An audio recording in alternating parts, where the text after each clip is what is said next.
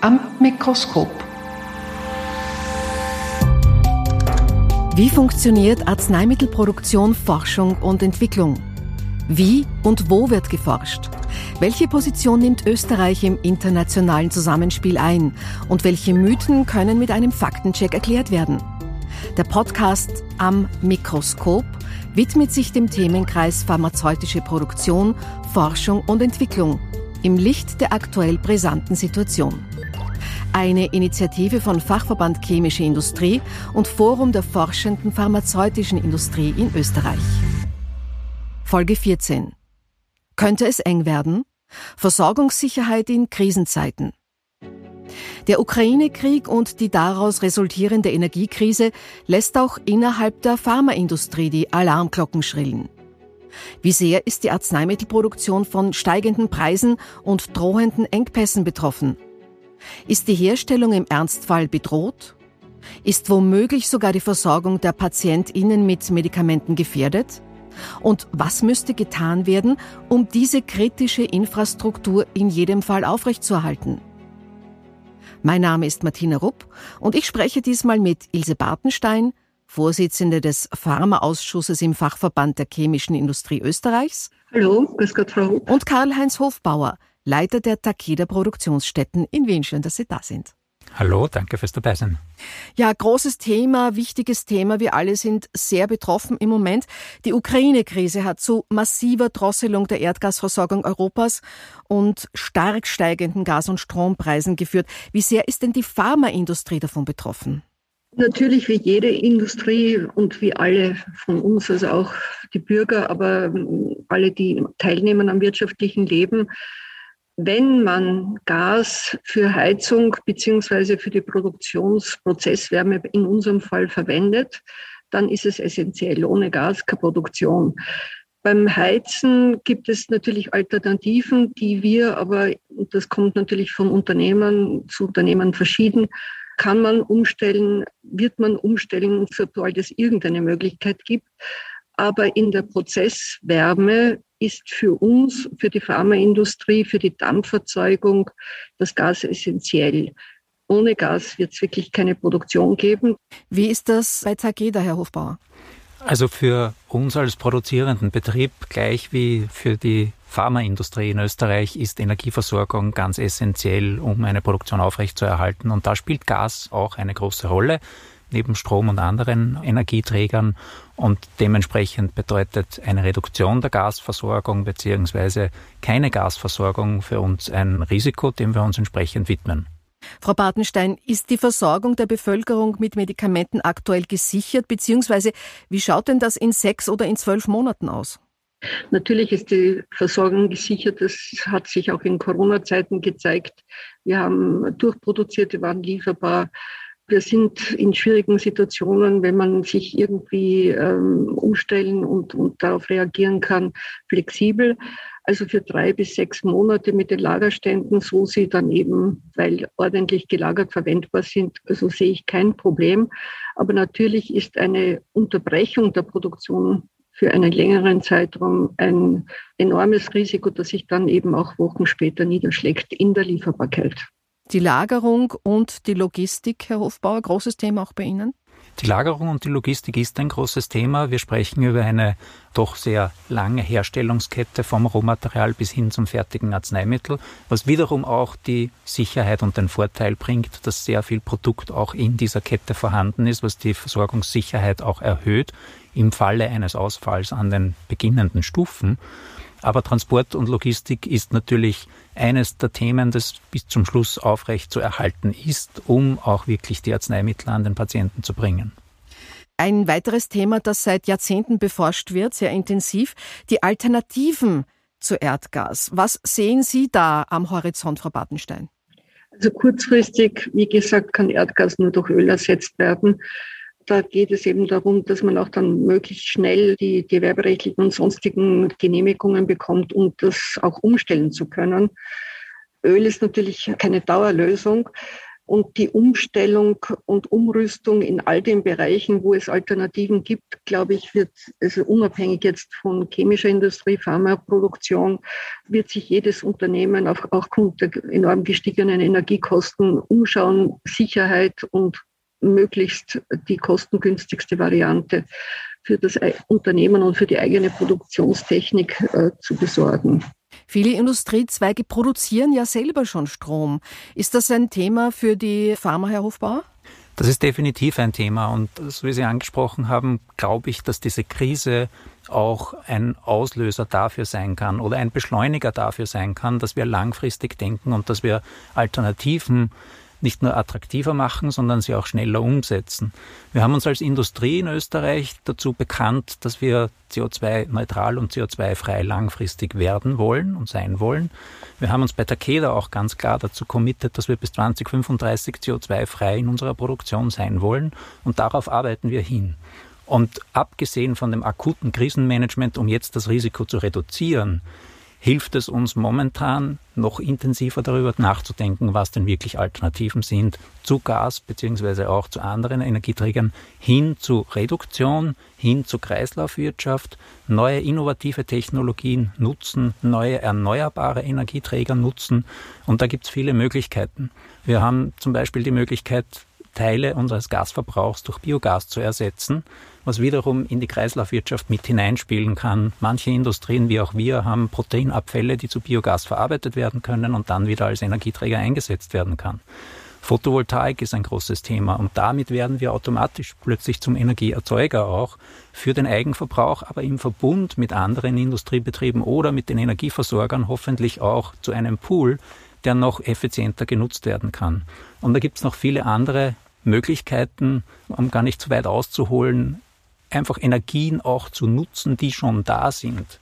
Da reden wir über Abwärme aus verschiedensten Prozessschritten, weil wir ja doch viel temperaturintensive Prozesse auch haben, Beispiel Dampferzeugung und, und, und, wo man mit Wärmepumpentechnologie dann auch wiederum Temperaturniveaus bereitstellen kann, die in der Produktion wieder einsetzbar sind. Also da gibt es ganz viele Ansätze, die wir jetzt verfolgen, müssen, um langfristig auch wirklich in die richtige Richtung zu gehen. Frau Bartenstein hat es schon angesprochen. Ja, die Bürokratie war bislang eine große Hemmschwelle da und dort. Wenn man selber zum Beispiel Strom erzeugen wollte und ins Netz einspeisen wollte. Das heißt, hier müssen wir auch lernen, das alles neu zu bewerten und uns alle gemeinsam neu aufzustellen, oder? Ja, ich bin von der Ausbildung her Juristin, also ich möchte wirklich äh, der Bürokratie auch ein bisschen helfen. Das hat schon alles seinen Sinn und äh, gewerberechtliche und sonstige Genehmigungsverfahren sind essentiell und das wollen wir ja nicht vom Tisch haben. Aber es muss für Notsituationen auch Notmaßnahmen geben. Das heißt, wenn wir jetzt zum Beispiel von Gas für die Prozesstechnik auf Öl umsteigen, dann ist natürlich eine Notölheizung, also es geht einfach nicht, weil ein gewerberechtliches Verfahren Monate dauert. Also eine einfache Anzeigepflicht in Notsituationen, wirklich als Notfallsmaßnahme, das wäre etwas, was ich mir wirklich, wirklich wünschen würde, wenn ich in einer Notsituation weiter produzieren möchte. Wir alle machen uns große Sorgen. Wie soll sich das alles ausgehen? Wie können wir uns das leisten? Wie reagieren denn die Unternehmen der Pharmabranche auf die gestiegenen Preise beziehungsweise auf die Unsicherheit bei der Versorgung, Frau Bartenstein? Also ich glaube, da ist von Unternehmen zu Unternehmen ein großer Unterschied, je nachdem, wie sehr jetzt schon die Erhöhungen bei den Einzelnen aufschlagen. Es gibt ja, so wie bei uns, auch langfristige Verträge, wo der hohe Preis noch nicht angekommen ist, aber Kürze kommen wird. Ich muss ehrlich sagen, im Moment ist unsere größte Sorge, die Produktion und das Laufen zu ermöglichen. Ich denke erst in zweiter Ebene an die Preise was natürlich bei der Pharmaindustrie ein unendliches Thema ist. Es wird sonst immer wieder gesagt, die Kostensteigerungen können ja dann in den Preisen oder müssten in den Preisen Deckung finden und weitergegeben werden.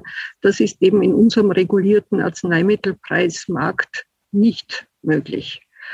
Es kann nicht sein, dass man mit diesen enorm gestiegenen Kosten weiter Preise senkt. Also da muss es ein Umdenken und ein Miteinander und Gespräche geben, aber ich vertraue darauf. Herr Hofbauer. Vielleicht ergänzen noch dazu, wir sind in der Pharmaindustrie vielleicht noch in der guten Situation, dass die Energiekosten nicht den Löwenanteil unserer Kostenstruktur in Anspruch nehmen. Dennoch sind die Preissteigerungen bei den Energiekosten für uns ein wichtiges Thema für die Zukunft, weil ja nicht nur unsere eigenen Energiekosten hier durchschlagen, sondern auch die unserer Lieferanten. Und dort geht es dann oft um sehr viel energieintensivere Industrien, die hier zuliefern und die auch ihre Preise werden erhöhen müssen. Und das schlägt sich wiederum in unseren Arzneimittelkosten dann nieder. Das heißt, das ist ein Thema, dem wir uns widmen müssen. Eine Form, damit umzugehen, ist wiederum in nachhaltigen Lösungen zu denken, in Verbrauchsreduktionen zu denken, damit wir dem auch ein wenig entgegenwirken können. Welche Maßnahmen können bzw. müssen die EU und die Mitgliedstaaten, speziell Österreich, ergreifen, um die Versorgung der Bevölkerung mit Arzneimitteln zu gewährleisten?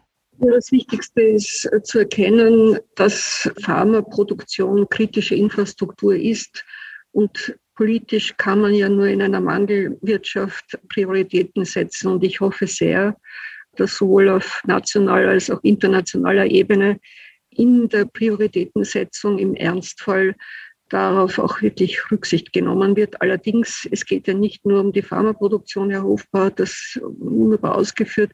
Es geht ja auch um die Zulieferer und ohne Verpackung, ohne Folien kann kein Arzneimittel laut Registrierung auf den Markt kommen. Also es ist eine Fülle von ineinandergreifenden Bereichen. Also ich glaube, ganz wichtig ist sowohl in Europa als auch in Österreich dieses klare Commitment zu der kritischen Infrastruktur und zu der Bedeutung einer industriellen Arzneimittelproduktion. In Österreich gibt es dieses Verständnis und dieses Commitment zu dieser kritischen Infrastruktur, was mir in Österreich fehlt und was einfach ein Appell auch eine Forderung an die Politik ist, auch einen klaren Krisenplan dazu zu entwickeln, wie dann im Ernstfall auch damit umzugehen ist und wie man dann entsprechend auch damit sicherstellen kann, dass kritische Infrastruktur weiter funktionieren kann. Und so wie Frau Bartenstein auch schon gesagt hat, wichtig ist es einmal für die Pharmaindustrie an sich, aber in zweiter Instanz müssen wir dann auch die gesamte Lieferkette betrachten, damit wir uns nicht dort wiederum im Weg stehen. Frau Bartenstein, wie bewerten Sie die bisherigen Aktivitäten der Bundesregierung in Bezug auf die Sicherung der Energieversorgung? Ich bin Zeitungsleser und habe meine Informationen aus den Medien. Ich bin davon überzeugt, dass das Bestmögliche versucht wird. Aber ja, wie soll ich sagen, ich kann nicht erkennen, dass alles das schon so vorbereitet ist, dass ich mich mit gutem Gewissen zurücklehne und sage, es wird schon alles getan werden, dass Zuteilungen, Gaszuteilungen in ausreichender Form in der kritischen Infrastruktur ankommen. Aber wünschen als Bürgerin, als Unternehmerin würde ich mir klare Ansagen, klare Vorgaben, einen Maßnahmenplan in allen Punkten, damit ich mich darauf einstellen kann, damit ich weiß, was auf mich zukommt.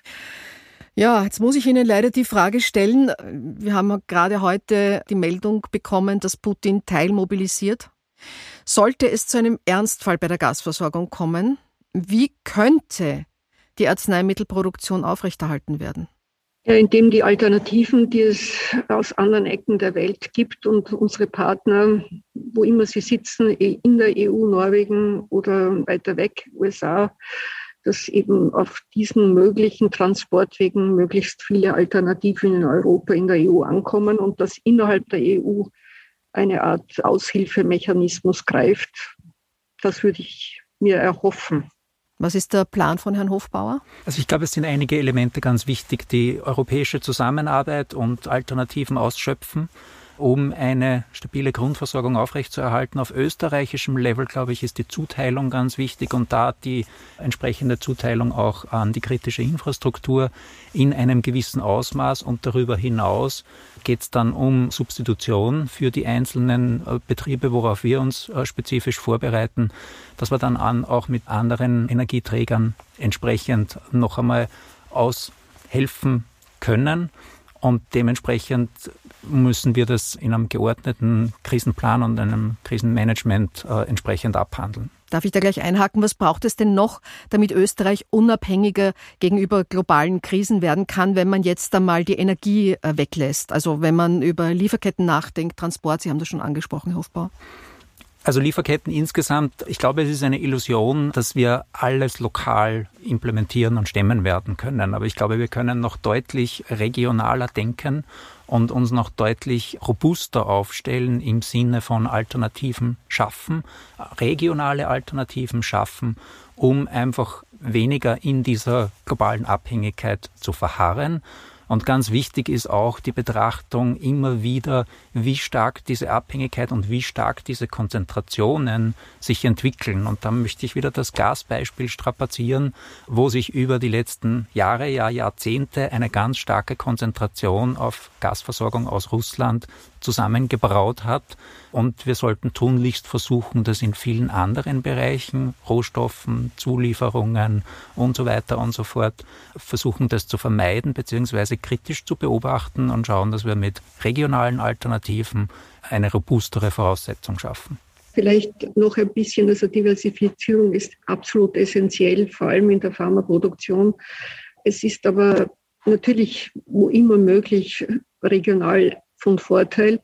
Aber ich spreche auch eine Lanze für den internationalen Warenverkehr, denn es zeigt sich, dass auch eine Streuung über die Kontinente und Bezüge aus anderen Weltgegenden eine Stärkung des Systems sein können. Und wir alle leben auch vom globalen Wettbewerb. Also wir sind ja auch interessiert, hinauszukommen.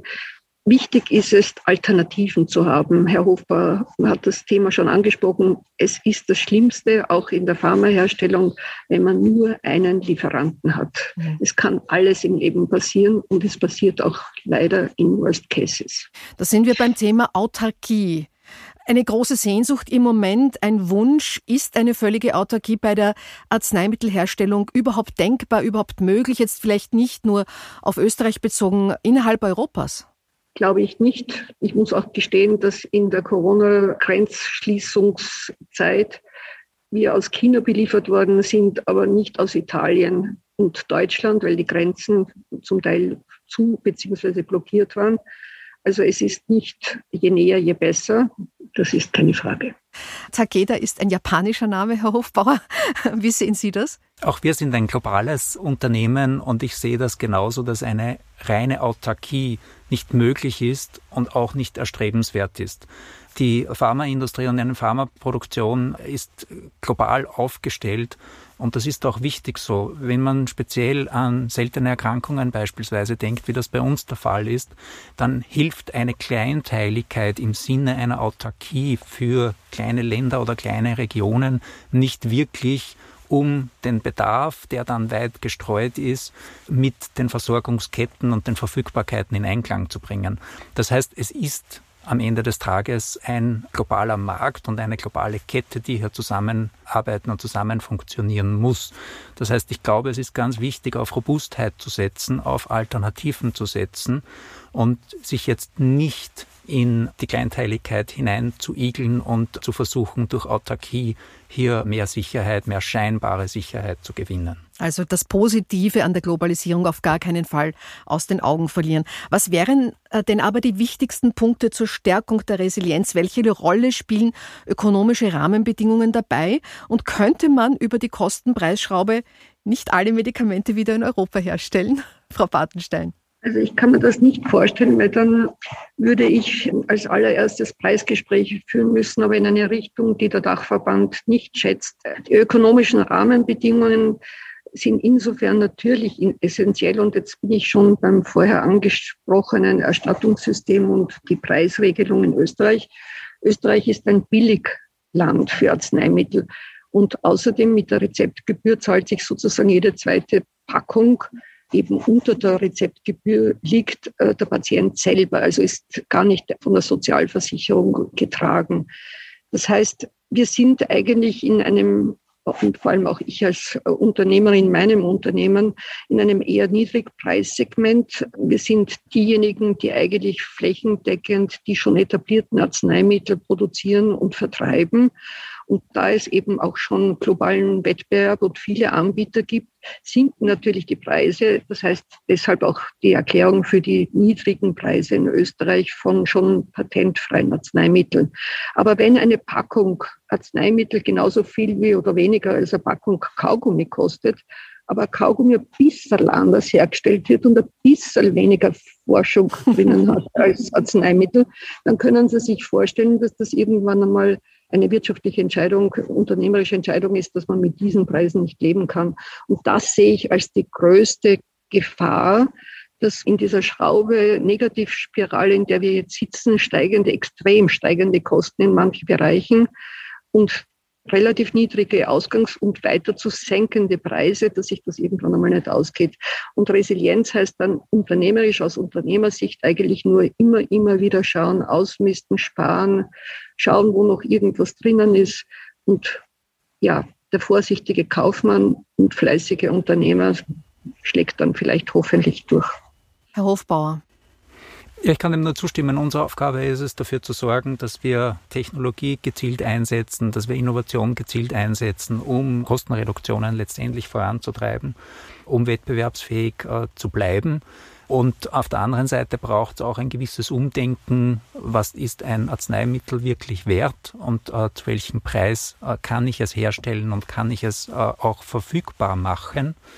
Und ich glaube, wenn wir diesen Weg auch schaffen, dann können wir durchaus auch wieder einige Dinge in Europa oder auch in Österreich gewinnbringend herstellen. Wir haben jetzt sehr viel über die Produktion gesprochen. Welche Bedeutung hat denn die Forschung für die Produktion in Österreich und Europa, Frau Bartenstein? Einen sehr, sehr wesentlichen. Wir sind auf Universitäten und wissenschaftlichen Bereich sehr, sehr erfolgreich in manchen Teilbereichen.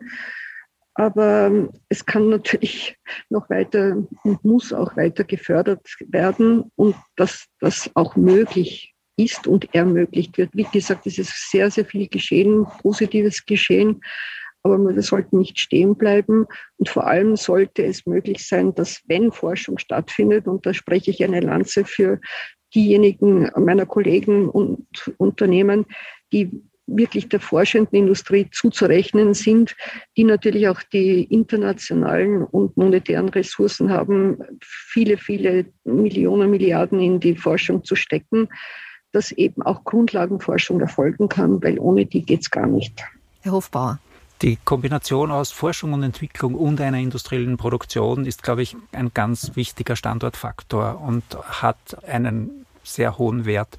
Angefangen von der Grundlagenforschung bis hin zur Weiterentwicklung bestehender Arzneimittel glaube ich, dass dieses Zusammenspiel aus Forschungsaktivitäten und aus Herstellungstätigkeiten eine wichtige Basis ist, auch um Innovation voranzutreiben. Und da denke ich nur an Prozessverbesserungen, und Neuentwicklungen, die auch in die Richtung gehen einer effizienteren Herstellung. Und damit meine ich nicht nur Kostenreduktion, sondern damit meine ich auch Reduktion im Energieeinsatz. Damit meine ich auch Reduktion im Ressourceneinsatz. Kreislaufwirtschaft. Das sind alles Aspekte, die bereits in den Entwicklungsstadien mit berücksichtigt werden können. Und da ist dieses Zusammenspiel ganz essentiell. Und damit können wir den Standort in Österreich für die pharmazeutische Industrie gemeinsam mit der Forschung weiter stärken. Zum Abschluss würde ich Sie gerne bitten, zehn Jahre in die Zukunft zu blicken. Was sind denn, sagen wir mal, die drei wichtigsten Maßnahmen, die getroffen werden müssen, damit wir eine optimale Versorgung der PatientInnen mit Arzneimitteln und Therapien im Jahr 2032 haben werden? Aus meiner Sicht Punkt eins ist dieses klare Commitment in Österreich zur Pharmaindustrie, dass wir das in unserem Selbstverständnis auch verankern, dass wir das hier haben wollen. Eine Forschung, eine produzierende Industrie für eine stabile Arzneimittelversorgung der Patienten. Punkt zwei sind Anreize für Investitionen, für Forschungsaktivitäten, um diesen Standort auch entsprechend attraktiv zu machen. Und Punkt drei aus meiner Sicht ist ganz wichtig, die Bildungspolitik dafür zu sorgen, dass wir die Mitarbeiter ausbilden, die wir morgen brauchen, in zehn Jahren brauchen und dann hoffentlich haben, die genau diese Innovationen vorantreiben können, die genau diese Kompetenzen mit einbringen, um uns im internationalen Wettbewerb ganz vorne mit einzureihen. Frau Bartenstein, Herr Hofbauer, vielen, vielen Dank für Ihre Zeit und für Ihre Kompetenz und alles Gute. Vielen Dank. Vielen Dank auch an Sie, Frau Ruth. Um keine Folge zu verpassen, abonnieren Sie am Mikroskop auf Spotify, Apple Podcast oder wo auch immer Sie Ihre Podcasts gerne hören.